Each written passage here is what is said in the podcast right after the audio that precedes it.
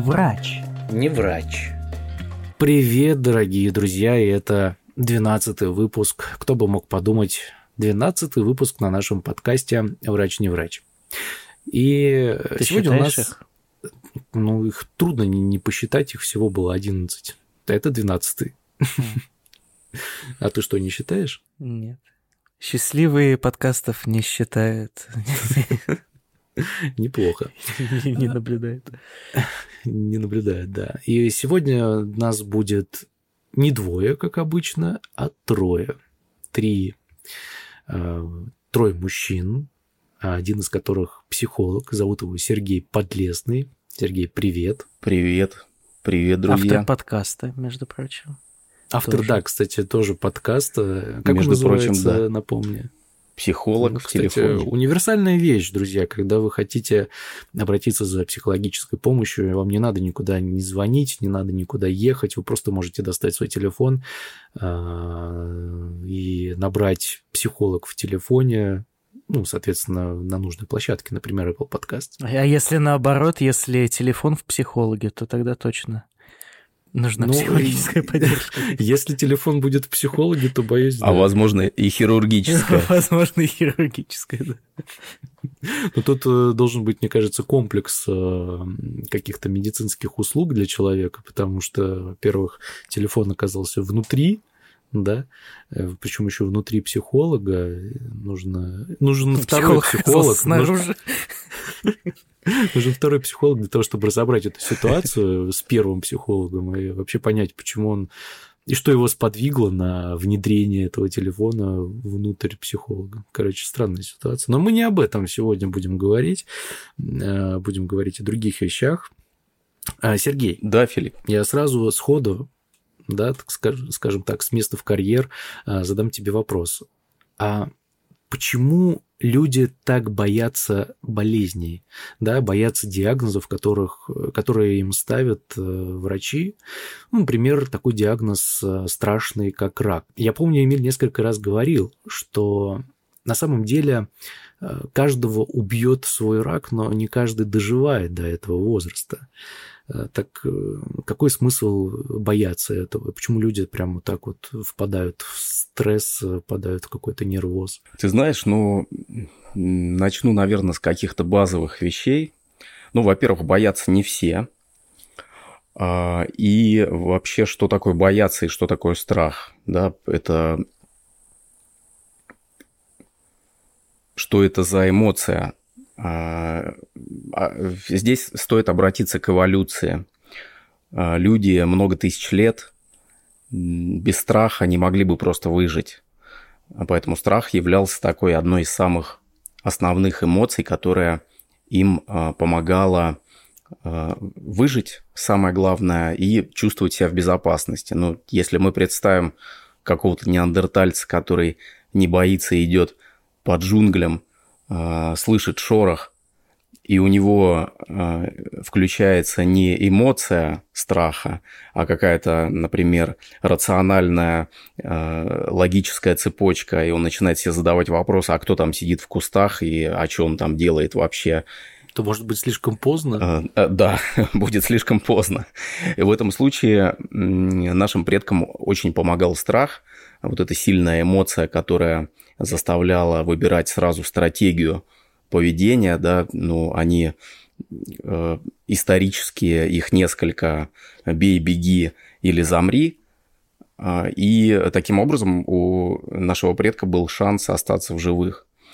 А, Времена поменялись, джунгли э, есть не везде, в основном это э, каменные джунгли сейчас, и, э, конечно, стало намного безопаснее, но психика да, вот наше безопасное состояние, наша безопасная жизнь, она, если взять часы вот всего человечества, да, циферблат всего человечества, и ту часть, в которой, м, э, ту часть времени, в котором мы живем относительно безопасно, она достаточно маленькая. Я не знаю, там даже какие-то секунды или доли секунд будет. А, Поэтому наша психика, она просто не перестроилась, и э, эта эмоция дается нам э, генетически. Э, Страх должен спасать нам жизнь. Собственно, поэтому мы его испытываем. А что касается болезней, и в частности рака, да, если вы знаете, их разделяют, если просто вот есть такая тревожность по поводу болезни, это называется ипохондрия. Если человек боится именно рака, то э, название у этого другое, там, канцерофобия это называется, и она немножко другая. Если ипохондрия – это больше тревожность, то канцерофобия – это вот конкретный такой стресс, связанный со страхом. А, проще говоря, это страх смерти. Вот когда у человека недостаточно информации, или он уверен в том, что э, эта болезнь неизлечима, а еще и хуже того, если он э, сталкивался в своей жизни с например, со смертью близкого человека от подобной болезни, или получил ну, где-то очень много информации негативной об этом, э, конечно, у него возникает тревожность и страх по поводу э, своей безопасности, своей смерти. Ну, то есть мы можем э, утверждать, что это все из-за недостатка знаний относительно заболевания раком? Ну, это, наверное, больше вопрос к тебе, Эмиль.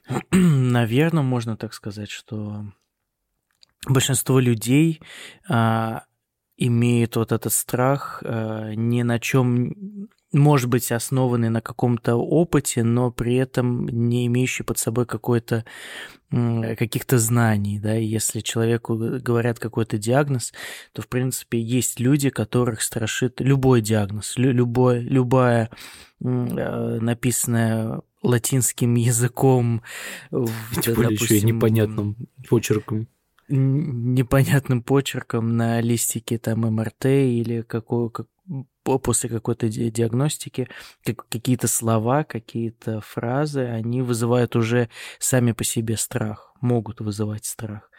И идя к врачу, люди пытаются в первую очередь понять, а, что с ними происходит, и так ли это опасно. И изначально ну, для многих уже опасно, уже сами слова являются каким-то опасением, и э, хотя, например, их ничего не беспокоит. Их, ну, мало что беспокоит, но какие-то страшные слова там написаны, и они уже иногда берут. Но, но тут я не могу вот утверждать, сколько процентов боится или прямо имеет такую канцерофобию или э, да, или ипо... не, ипохондрики есть, конечно, а, но ипохондрики, они в основном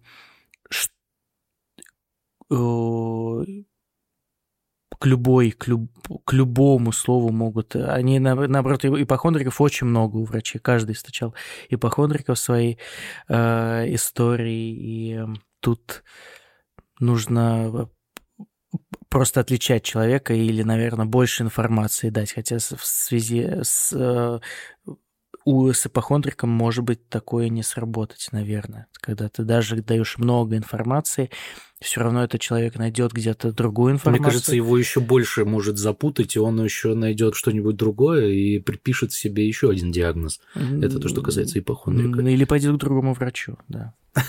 Кстати, да, как вариант, который э, обязательно что-нибудь найдет у него. Есть, есть пациенты, которые добиваются операций. Да, вот э, им они приходят к одному врачу и говорят, вам не нужна операция.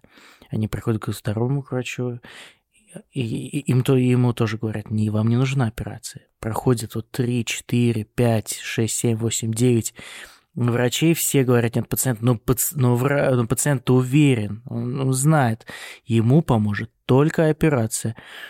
И вот приходит он к десятому врачу, и тут ему говорят, вам нужна операция. И он такой, о, ну наконец-то, вот, вот этот-то доктор, вот, вот он знает, он знает, вот те остальные, они были неправы. И потом он э, после этой операции получает кучу осложнений, но зато э, довольный, говорит, вот, да, конечно, вот, ну, все-таки операция была, да? Я же вам, я же вам говорил. Я же вам говорил, что мне нужна операция.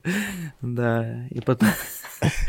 Потом приходит лечить осложнения к тем, которые отказывали сначала. Э, здесь и другие, конечно, механизмы психологические вступают в игру. Э, это вот нужно копаться в каждом случае, что А, то есть вот эта ситуация, в которой этот человек чувствует себя заболевшим, в неком роде жертвой, она наверняка дает ему какие-то выгоды. Вот что это за выгоды? Вот ему нравится быть в этом состоянии. Не то чтобы нравится, а это выгодно для него. Но это выгода перед самим собой или перед какими-то близкими родственниками? В чем причина-то? Это может быть чисто материальная выгода э, получить больничный. А, нет, и ну не это работая другой получать вопрос. деньги. Ну, может быть и такая. На самом деле их может быть много, они и могут быть и перед собой. А, Вот э, нравится себя жалеть, да, нравится вот быть таким несчастным и больным. А, Нравится выгодно списывать на болезнь многие, например, свою неуспешность, Например, то, что что-то не получилось, что-то не может или не хочет сделать. Это иногда бывает выгодно списать на то, что я болен. Какие вопросы ко мне, ребят? Я не несу ответственности ни за что. Вы видели мой диагноз? Мне он его написали на одиннадцатый раз. А как быть э, с теми, э, у кого действительно есть эм, а, какая-то канцерофобия или или да, ну как, как- какая боля- боязнь болезни и как с ними обходиться или как им уменьшить вот этот страх? Э, Есть э, в когнитивно-поведенческой терапии современной используются достаточно эффективные э, методики для работы с различными фобиями, аэрофобией и так далее. Ну вот, например, давайте я расскажу на примере, как если человек боится пауков, да, что делают в этом случае терапевты. Сначала э, и- этому человеку, ну, простыми словами, э, это информирование. Э, Сначала этому человеку показывают рисунок паука. А он их боится, да, он вот, вот с детства он боится почему-то, и, все. И вот, вот ему почему-то стало с этим трудно жить, и он обратился к терапевту. Сначала показывают рисунок, а, дают много информации, что за пауки, какие, сколько разновидностей пауков, в каких странах они проживают, сколько из них ядовитых, не ядовитых, а что будет, если ядовитый паук укусит, а если там при- это может привести к смертельному исходу, то вообще какой процент, какая статистика этого всего, то есть статистические данные, данные о вообще месте проживания этих пауков, о их популяции, о том, какое их количество, насколько они опасны. А, Дают рисунок, дают его подержать в руках. А, После того, как а, человек а, привыкает это вырабатывание привычки. То есть вот после того, как я расскажу, я бы хотел Эмилю задать вопрос по поводу вот, вот этих нейронных связей, как это работает. То есть фактически мы с психологической точки зрения понимаем, что у человека меняются вот эти нейронные связи, они перестраиваются. Он держит в руках этот рисунок паука, а потом ему дают э, резинового паука, он на него смотрит, смотрит, смотрит долго, там, если не хватает, он на следующий день еще смотрит. Потом берет его в руки, начинает трогать, щупать. Э, Когда он чувствует себя спокойно уже в этом э, положении, э, ему приносят паука в банке. И, собственно, доходит это до уровня, ну, в идеале, когда человек э, учится контактировать с этим живым пауком, не ощущая никакого страха и никакой тревожности. То есть его, э, у него загрузилась э, информация, достаточно информации для того, чтобы ее принять и перестроить свои нейронные связи вот, и избавиться от этой фобии. Точно так же, точно так же это работает абсолютно со всеми фобиями, вот именно по этой схеме. Эмиль, э, и к тебе вопрос. Э, А что происходит с этими нейронными связями? Как это вообще выглядит-то? Ну, нейронные связи особо никто пока так хорошо и не видел. Даже несмотря на то, что у меня у нас есть там многие механизмы и аппараты МРТ, да, которые видят разные волокна, которые соединяют э, всякие структуры мозга.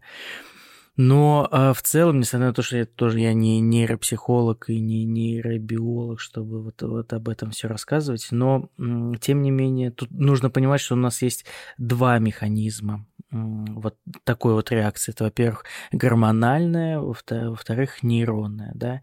И они э, настолько в, балансе находятся или хотя бы должны находиться, что тут должны работать и одна, и вторая. То есть если у тебя э, начинается стресс, или ты видишь, да, сначала у тебя рецепторы видят, что вот перед тобой паук, то у тебя сразу начинается обратная реакция, и надпочечники вырабатывают адреналин, и кортизол, и вот стресс пошел уже, и тут на каком-то этапе блокируется все, мы э, опускаемся до уровня животного, да, и вот, вот эти э, такие низшие механизмы срабатывают.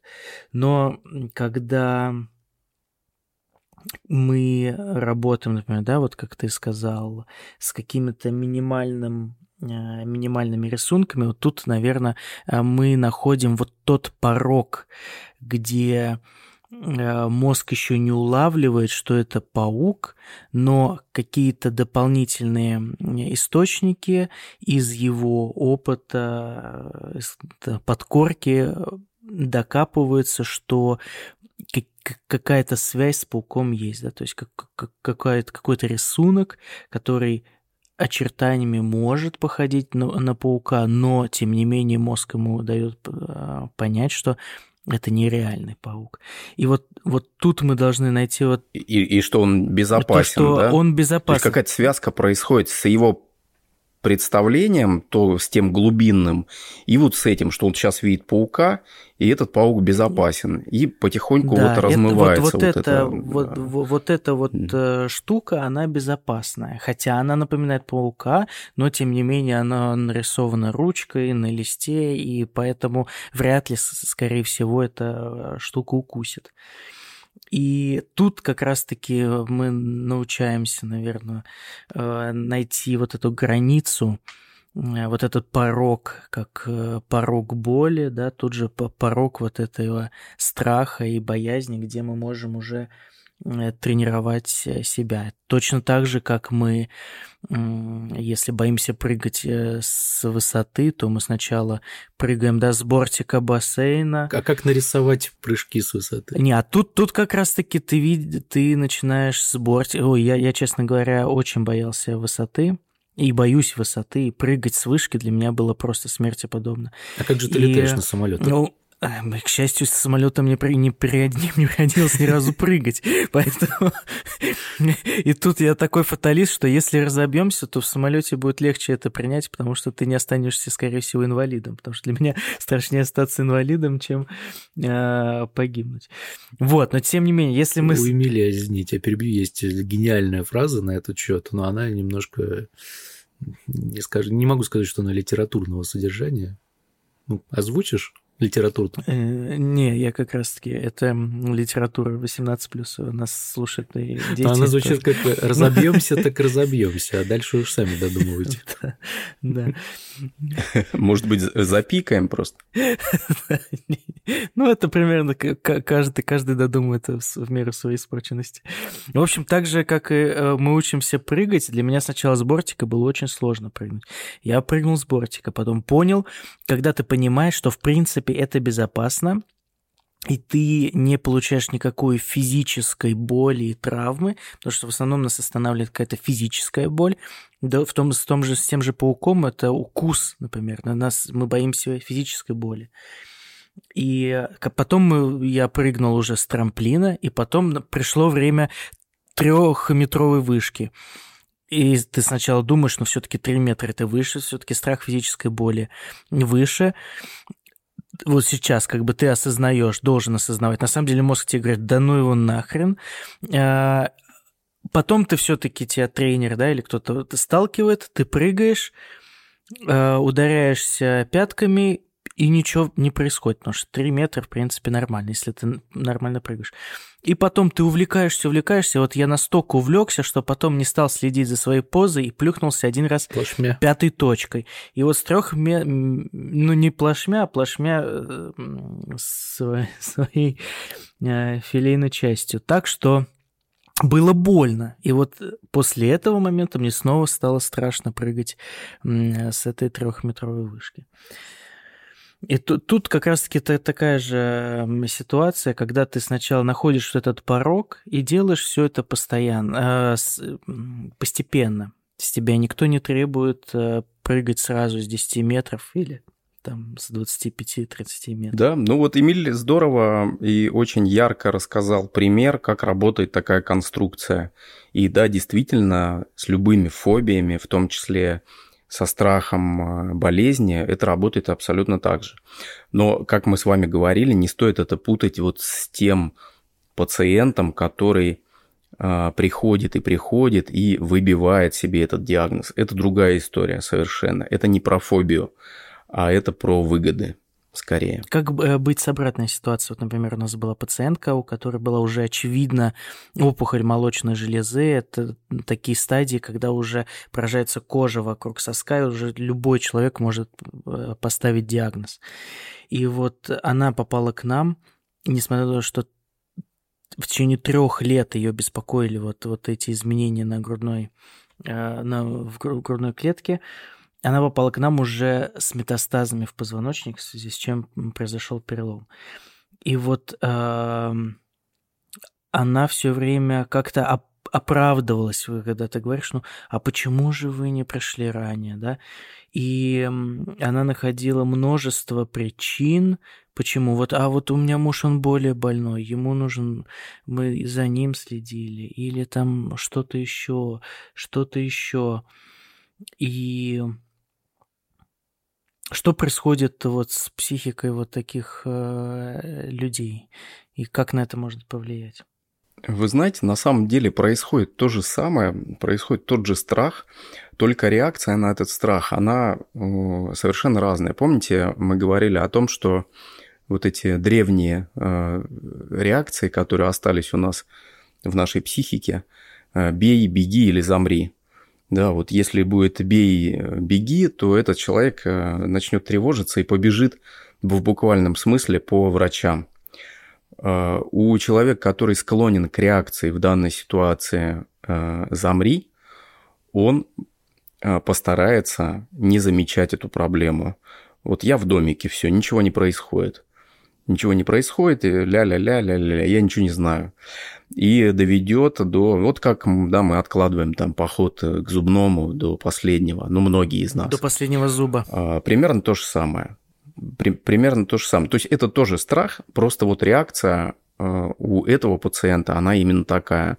И потом а, ты сказал ты сказал очень важную вещь, которую ну, мы как психологи, а, как, как знаете, следователи а, и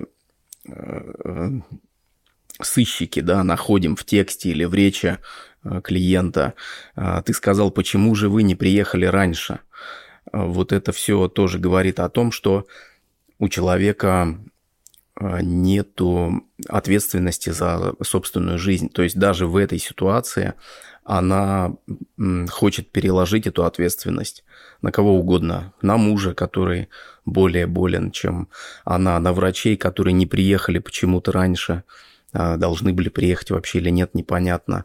Вот до последнего не замечать, и раз уж, раз уж все заметили вокруг, то сказать, что ну, я не виноват, я-то ни при чем – это вы все виноваты. Что теперь делаете что-нибудь со мной? Может быть, э, все-таки э, здесь играет еще немаловажную роль э, социальная составляющая. Ну, допустим, человек не хочет быть не таким, как все. Вот она в какой-то момент времени обнаружила у себя новообразование да, на груди, но она не хотела этого замечать по той простой причине, потому что ей было страшно и было страшно быть не такой, как все. Или э, она боялась, допустим, ампутации или еще какие-то факторы. То есть она не стремилась переложить на кого-то эту ответственность, а просто вот, ну, боялась. Может быть такое? Филипп, э, хороший вопрос. И давай тогда вот в историю повествования мы вернемся. Мы же сейчас а, говорили о страхе и о реакции на страх а не говорили о причинах страха. Э, мы затронули только немного причину, самую такую основную и экзистенциальную, как страх смерти, но ты совершенно прав. а, причиной страха может быть могут быть совершенно разные вещи, в том числе и оказаться не таким, как все. Да, может быть, конечно. Но результатом а, является страх, да, реакцией, точнее, на вот это убеждение какое-то, что я не, не могу быть не такой, как все, я должна быть такой же, как все, и тогда я буду хороший. А, результатом является а, страх, эмоция страха, и дальше все то, о чем мы сейчас говорили. Врач. Не врач. Ну, а со страхами мы разобрались, так еще вскользь был разговор о стрессах. Так что поговорим немножко о стрессах. А, Эмили, скажи мне такую вещь. Если мы будем сравнивать э, твою деятельность э, как нейрохирурга в России и деятельность и работу, соответственно, в Германии, насколько различна а сама атмосфера рабочая э, в Германии и в России? И подвержен ли ты больше стрессу на текущем рабочем месте? Ну, я, я плохой пример для обсуждения стресса, потому что я, я обычно очень стрессоустойчивый. Не знаю, как-то физиологически э, я немножко как буддист отношусь ко, ко всему, что происходит. Э, Это как? Ну, без излишних э, эмоций, да, без излишних эмоций каких-то там. То есть э, мы можем э, считать, что тебе люди поклоняются? А что всем буддистам люди поклоняются? Я говорю, не как Будда, а, а как буддист, как... Насколько ты близок к просветлению? Мне кажется, он сейчас э, преисполнится во время подкаста. Поклоняется, нет. Ну, я надеюсь, что никто мне не поклоняется, потому что для этого я тоже плохой пример. Но, э, в общем, я стараюсь э, как-то быстро переключиться, если происходит какая-то негативная ситуация или там, там что-то, не знаю, из ряда выходящее. Тут, конечно, отличается э, уровень работы. И, во-первых, это языковой барьер, да, то есть ты говоришь не на, на родном языке, ты работаешь не на родном языке, но со временем твой э, мозг создает тебе как бы э, немножко расслабляет себя, давая понять, что даже если ты не все понимаешь, это ничего страшного. Даже если ты, даже если тебя не все понимают, это тоже ничего страшного. И со временем ты как бы адаптируешься к этой обстановке. Думаю, все, кто работал на иностранном языке, они то же самое расскажут. Второе – интенсивность работы. Интенсивность работы тут немножко больше, потому что а, ты должен там, в определенную единицу времени делать больше, большее количество действий. Э, при этом э, затрагивая, вот, вовлекая большую интеллектуальную нагрузку. Э, в-третьих, то, что над тобой стоит, да, над тобой стоит не только один заведующий, а, а здесь над, над тобой стоят твои там наставники, оберарсты, еще и шеф, и каждый из них может тебе что-то сказать, и тут тоже нужно иметь устойчивость. Вот. И поэтому, кстати, уровень э, мигрений и э, всяких э, психических нарушений у врачей в Германии, мне кажется, намного выше, чем у врачей в России. Ну и Хотя в России, конечно, вот то, то, что называется выгоранием, допустим, э, я, мне кажется, я не знаю, как точно, есть ли какой-то четкий термин по поводу выгорания, но я, допустим, был близок к этому в России. И в России э, от этого спасал всегда отпуск. отпуск. Как это проявлялось? Это проявляется в первую очередь раздражением, да, тебе уже тебе не, не хочется ничего делать, тебя раздражают даже какие-то э, какие-то мелочи, да, и вот в это время, когда ты понимаешь, что вот, вот все идет не так, как... На самом деле твой организм просто кричит тебе, пожалуйста, отдохни. Вот. И в это время начинается какое срывание. Один раз, один раз, я помню, за, за всю свою жизнь я на, на, накричал на коллегу. Хотя, на самом деле, э, он был неправ и э, по-свински поступил. Но, тем не менее, в любой другой ситуации я бы просто, ну, какая разница? То, что как бы ты накричишь, от этого ничего не, не поменяется. Но в тот момент, видимо, я был близок к вот этому выгоранию, и благо в России мы имеем нейрохирурги, психиатры и там врачи-фтизиатры, по-моему, имеют очень-очень большой отпуск. И поэтому отпуск всегда помогает. Ну, как бы на примере всегда помогает либо отпуск, либо смена вида деятельности какой-то. А, вот. О чем мы говорили вообще? Астры. Я бы хотел прокомментировать то, что сказал Эмиль. Я как вот этот сыщик из отряда психологов да, да. заметил я несколько под, фраз, и, которые... Сейчас должна быть направлена лампочка в твою сторону, такой свет пока, пока под наблюдением, Эмиль. Под подписка не выйдет. Пока слежка. А, Эмиль, ты, ты сказал, что у тебя есть стрессоустойчивость, и после ну, этого ты сказал, что это зависит от твоего отношения а, на самом деле эти вещи немного противоречат друг другу, и я объясню почему. Вот это вот а, стрессоустойчивость, если вы любую, любую вакансию там в HeadHunter или где-то э, да, откроете, везде будет это слово. Нужен стрессоустойчивость, чтобы там менеджер был стрессоустойчивым. На самом деле, с точки зрения психологии, это не совсем верно. Ну, невозможно быть устойчивым э, к стрессу. Стресс – это реакция, да, ты не можешь, ты что, ну, будешь в себе держать, что ли, все это?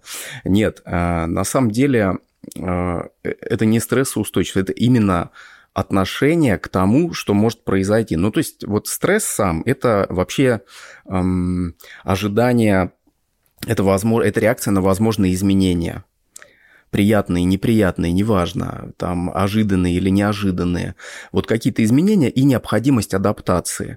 И вот здесь, э, если человек готов к адаптации, он знает, что да, сейчас хорошо, но вот сейчас небо затянет и пойдет дождь, и может быть, да, солнце уйдет. И это нормально. Я тогда просто, что я буду делать в этом случае? Я сделаю то-то, то-то, там, пойду домой или найду зонтик или еще что-то. А, и он в этом случае э, готов к этому стрессу, чем тот человек, который э, надеется, что солнышко будет светить весь день. Вот эта готовность, стрессоустойчивость равно готовность к адаптации, э, к изменениям, к любым изменениям, которые могут произойти. И здесь опять важна информация, да, чем больше вы способны анализировать и э, понимать э, и быть информированным о том, что вокруг вас э, на вашей работе, дома, там, в мире может произойти сегодня, завтра, тем больше вы будете готовы к этому стрессу, и тем легче он для вас пройдет. То есть получается, что если так проанализировать, Эмиль достаточно хорошо умеет анализировать э, грядущие события, да, он понимает, а что будет дальше, если он сделает то-то, то-то, то-то. Это, скажем так, своего рода шахматная партия когда ты просчитываешь наперед ходы. Да, скорее, да. Поэтому он... он и считает себя стрессоустойчивым. Может быть, просто я уже да, собрал за, эти, за это время много информации, да, то есть тут тоже время же эм, идет, и ты понимаешь, что вот здесь случится то, здесь случится это. А, так, так, так. Так же, как и, допустим, молодой врач, не зная многого, он переживает, допустим, а вот, вот он зашил рану не так, а так, а что же произойдет? Опытный врач, который зашил один раз неправильно, один раз правильно, там, и всего зашил сто или тысячи ран, и теперь он понимает, что когда он э, вот, что-то сделал не так, то тут он уже понимает, что тут нужно быть внимательным и посмотреть там потом. Та, та, та. И как вот эта информация дает человеку уверенность э, и дает возможно, меньше возможности э, стрессовать, так скажем. Ну, конечно. Вспомните эту, этот пример с пауком. Ну, примерно то же самое. То есть информацию, которую получает э, ну, условно, пациент, да, или тот человек, который испытывает фобию, она ему дает э, возможность вот это количество этой информации, количество и качество информации дает ему возможность э, не испытывать этот страх, не испытывать, ну, тот же самый стресс. Ну, то есть механизмы похожи. Эмилия, а тебя А как можно бороться, бороться? Ну что? Кто беспокоится? Спасибо, Пауки. что ты дал мне да. слово. Слушай, то, что у тебя э, отдельная борьба с пауками, это я знаю. Они почему-то излюбили. У меня нет место. борьбы, я с ними ты хорошо с ними? существую. Я знаю, что они где-то есть, вот, и пусть они там сами Не, живут. Я их вижу часто. Чем мне, о чем мне с ними разговаривать? Вполне такие себе самостоятельные товарищи, очень даже любят выползать наружу. Ну, не знаю, вот, э, опять же, я почему-то я хотел сказать э, пару слов о пауках, я бы в руки их никогда не взял. Нет. И причем я не страдаю э, этой фобией пауков, но взять их в руки это прям уж прям что-то совсем из ряда вон выходящих. Ну а зачем Ой, ты знаешь, тебе интересный, это? интересная мысль. Вот, э, правильный вопрос. Ты знаешь, у меня есть вот прям, я их собираю в копилку, э, я их называю быстрые сессии. Когда человек приходит с каким-то запросом и очень долго рассказывает, он говорит, вы понимаете, Сергей, я мучаюсь с этим вот уже там 10 лет, я не могу это... Вот мне нужно обязательно вот это сделать. Ты спрашиваешь, а, а зачем ты мучаешься? Не мучайся. И все, вопрос решен. Да, вы знаете, ну, это удивительно, что да, при, в конце мы приходим просто к этому одному вопросу. И вот они, они у меня в копилке уже очень много таких. Когда мы приходим к тому, а зачем тебе это вообще нужно? Есть же много других, более легких путей для того, чтобы там... Нет, вы меня неправильно поняли, ребята друзья мои. Я не к тому, что я целенаправленно иду в то место, где есть логово пауков, и с намерением взять его в руки, чтобы проверить свою стрессоустойчивость на пауков. Нет. А ситуации бывают разные. Пауки – это такая, такие насекомые, которые могут появиться абсолютно внезапно в том месте, где ты их и не ожидаешь, что увидеть. И контакт с ним может быть э, в любой момент времени. Он просто может спуститься вниз с потолка. Причем это не говорит о том, что человек не убирается или что-то вроде такого. Просто это может произойти. И если вдруг он опустится там на какую-то часть моего тела, мне будет крайне неприятно, и, скорее всего, паук полетит в другую сторону от э, Но когда это случится, тогда мы встретимся на сеансе у Сережи. Почему? Ну, а зачем до этого э, об этом так много переживать? Действительно, да. Зачем переживать о том, что вообще, может, никогда не произойдет? Какова вероятность, что ты будешь стоять без э, футболки э, под паутиной какой-то, и он вот тебе прям прыгнет на плечо. Ну, конечно... И у тебя не будет под рукой ничего, чтобы его схватить Нет, ну, чем-то. Его не обязательно же хватать, его можно смахнуть, как минимум.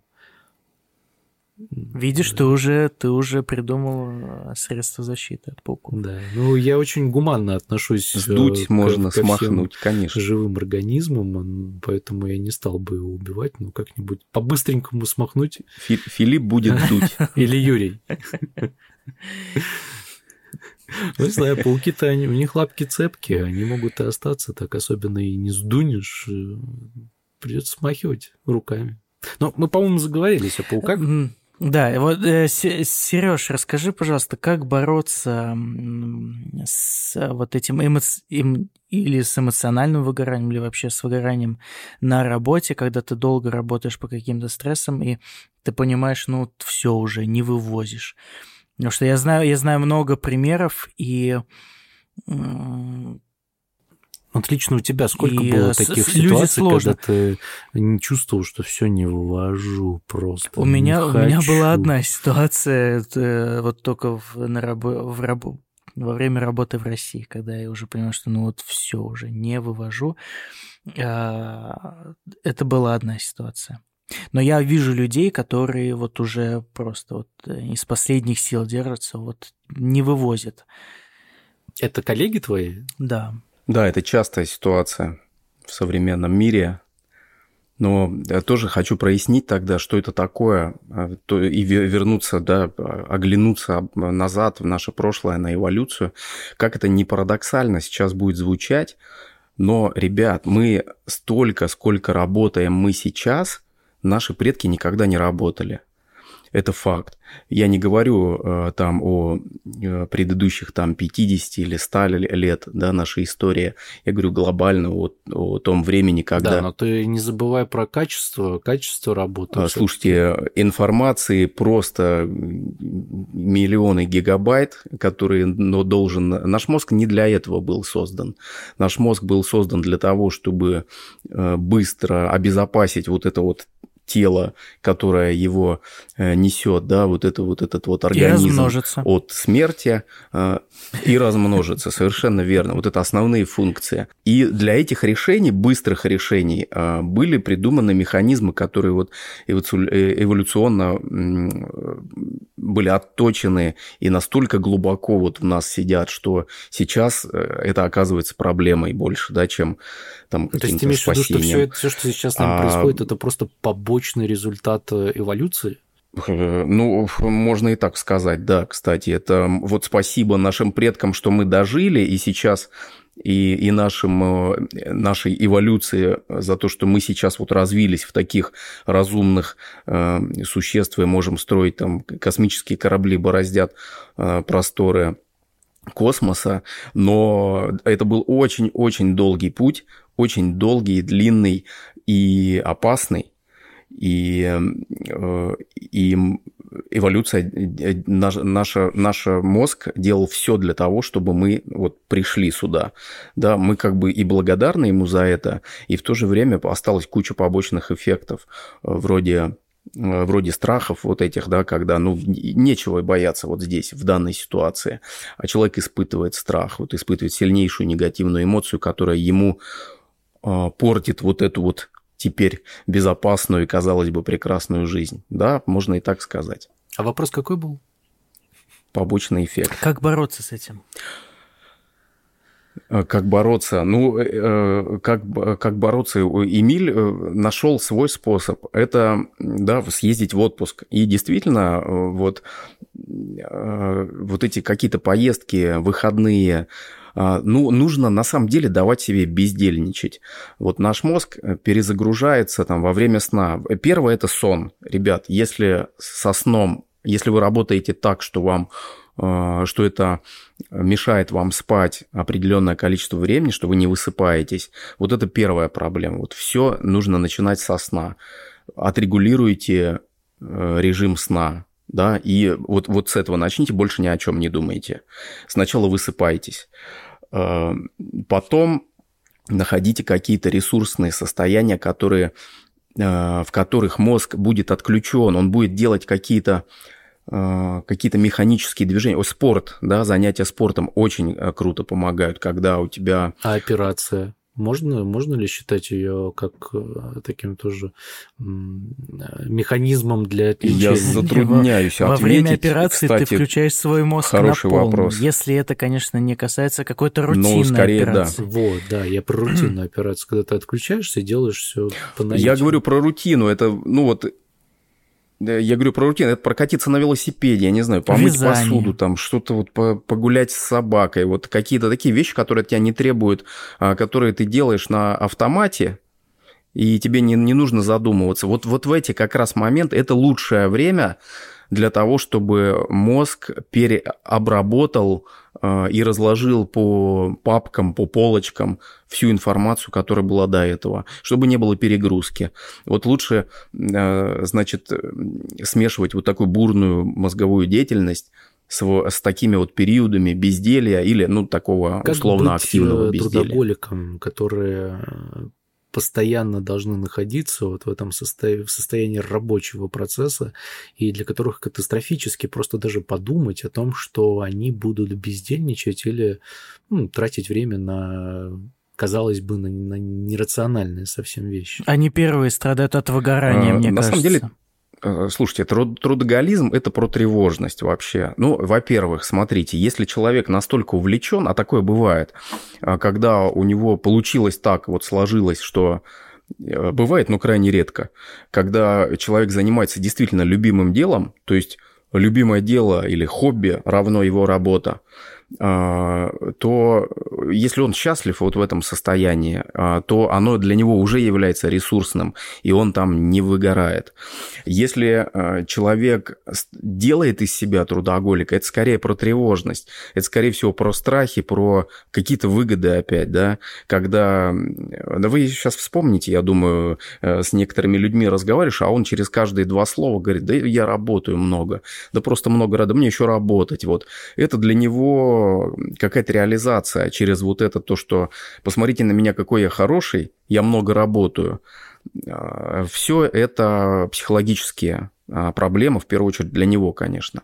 То есть от, отсюда вот этот трудоголизм, который, ну, э, трудоголизм равно выгорание, когда он работает просто для того, чтобы быть хорошим или нет, получать какие-то выгоды это понятно, косвенные. Но вопрос этого. заключался в другом, как с самим собой договориться что вот, допустим, мытье посуды, да, это рациональное действие, которое позволит мне отдохнуть от работы той же самой.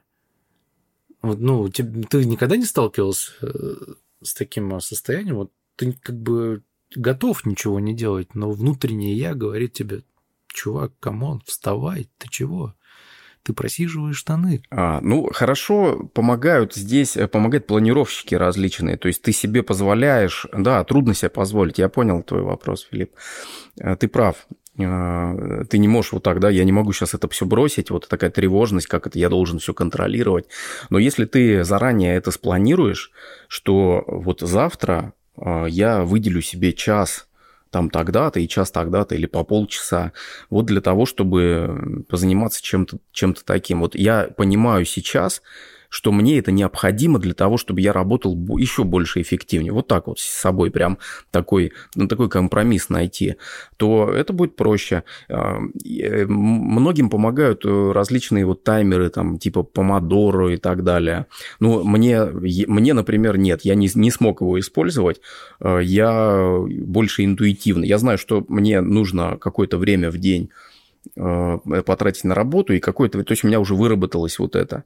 Э, то есть определенное количество часов, если я больше буду это делать, то ну, мне будет плохо. Я просто этого не делаю. Вот. А вот эти таймеры, ну, таймеры и планирование, вот хороший инструмент для э, компромисса с самим собой. Так что с выгоранием? А, с выгоранием что? Если это... А это необходимо, конечно. Ну, это... это то есть этот побочный эффект, он, э, от него очень трудно куда-то спрятаться или деться, потому что, как я уже говорил, работаем мы много, намного больше, чем наши предки. Э, если ты хочешь жить там комфортно, жить в хорошем месте, и так далее, ты, ну, просто, ты, ты должен просто много работать, но по-другому не бывает. Но если тебе э, дедушка не оставил какое-то наследство, которое ты можешь потихонечку э, тратить и наслаждаясь жизнью, э, и часто бывает так, вы сами, я думаю, знаете это прекрасно, что люди часто работают не на той работе, которая нравится. То есть работают ради того, как раз-таки, чтобы жить в комфорте. Это все вопрос компромиссов. А, это все вопрос компромиссов. Да? Хочу я жить в комфорте? Здорово. Тогда а, я буду работать а, там, где я смогу обеспечить себе этот комфорт. Вот что для меня сейчас важно, комфорт или это. Но я понимаю, что если я буду работать без отдыха, допустим, да, или не придумав какие-то инструменты, не создав для себя, чтобы мне черпать где-то энергию, а, то э, я просто выгорю и не смогу там работать, и не смогу жить в комфорте. Это должен быть такой диалог самого с собой. А что мне для этого нужно? Вот такая логическая цепочка. Мне нужно придумать, что мне... Вот что я люблю делать. На лыжах люблю кататься. Здорово. Значит, я должен обязательно там два раза в год куда-то ездить и кататься на лыжах. Что я люблю делать в течение дня? Там, на гитаре люблю поиграть. Окей, выделите себе на это время на, на прогулки, на там тот же велосипед. Ну, здесь у каждого свое. Какой-то активный вот такой э, механические, механическая деятельность активная, не требующая умственных э, затрат, это лучший способ э, избежать выгорания. Если оно, если это работа, эта деятельность, она ну, необходима в жизни. Der Arzt. Kein Arzt. Допустим, есть два мнения врач должен либо жениться, да, или выйти замуж за врача такого же, что это хорошо, либо наоборот, он не должен этого делать и выбирать э, спутника или спутницу жизни из вообще другой сферы. Ты как человек, который занимается отношениями, как бы ты ответил на этот вопрос? Или решил эту загадку? Это очень интересно. Это очень интересно. Здесь однозначного ответа нет, а, но точно если люди работают в одной сфере, то у них больше общих а, тем, общих целей, и это будет а, тот клей, который эти отношения будет скреплять. Потому что больше понимания. Больше понимания, Но да. с другой стороны, допустим, если вы дежурите постоянно и мало видитесь, то, ну, для кого-то, например, это будет плюс, да, потому что реже видитесь, э, ярче встреча, а для кого-то может быть минусом это. В этом случае как раз понимание, оно сыграет в плюс. Ну, то есть, если бы, э, например, врач часто дежурит, и он женат на домохозяйке или на э, девушке, у которой, которая меньше там уделяет времени такой удаль... Э, э, работе, на которую нужно куда-то ездить, то конфликты будут с большей вероятностью, чем если э, жена этого врача, она понимает, что такое дежурство, и сама дежурит. Вот в этом плане да. Что касается точно не на враче, ну, я бы не, не делал здесь вот черное-белое, конечно, нет. Но по опыту могу сказать, что говорят, что вот противоположности, очень разные люди, они притягиваются. Э, на самом деле, поспорю. Вот если у людей нету ничего общего, э, разные взгляды, и они прям очень противоположные, это будет только, ну, интересно какой-то какой-то период времени, а все-таки неизбежно приведет к разногласиям и конфликтам. Поэтому здесь не важно, работает ли жена врачом так же, как муж или нет, а важно, понимает ли она его и есть ли у них э, общие э, взгляды на какие-то вещи, неважно, профессиональные или нет, или общие цели. Если у них общая цель создать семью и завести детей, или общая цель построить дом, например, то это будет важнее, чем их э, профессиональная принадлежность какая-то. Ну, интересно. Я думаю, что много еще больше интересных историй наши слушатели услышат на подкасте а, «Психолог в телефоне». Да? Не знаю, Сергей молчит. Да, друзья. Друзья, да, а, добро пожаловать на подкаст «Психолог в телефоне». И а, мы этот выпуск будем размещать на двух площадках – и э, э, трех. Наши слушатели могут перейти по ссылкам, мои слушатели могут перейти по ссылке э, к ребятам, где тоже много интересного. И моя ссылка, я надеюсь, тоже в описании появится. Ну, надеюсь. Надейся на это, да. Надеяться можно. А это мы увидим, когда выйдет подкаст. Ну, спасибо тебе большое. будет добавить ссылку, то тогда она там, возможно, и появится. Да, а, друзья, это был очень увлекательный, интересный подкаст. В принципе, как обычно, у нас всегда гости очень интересные, наполненные историями и своими э, специфическими знаниями в той или иной области. Поэтому Спасибо, что вы дослушали этот подкаст до конца. А, можете также его послушать на различных площадках, как Apple Podcasts, Яндекс Музыка. В YouTube можете посмотреть, послушать, хотя смотреть там пока нечего, но в дальнейшем мы планируем все-таки перейти еще и на видео формат, так что надейтесь на это тоже. Может быть, это и получится. Поэтому большое спасибо. Всем пока-пока. А, это был подкаст «Врач». Не врач. Э, и я. И я. И Сергей Подлесный. Ребят, да, спасибо вам. Было действительно очень интересно.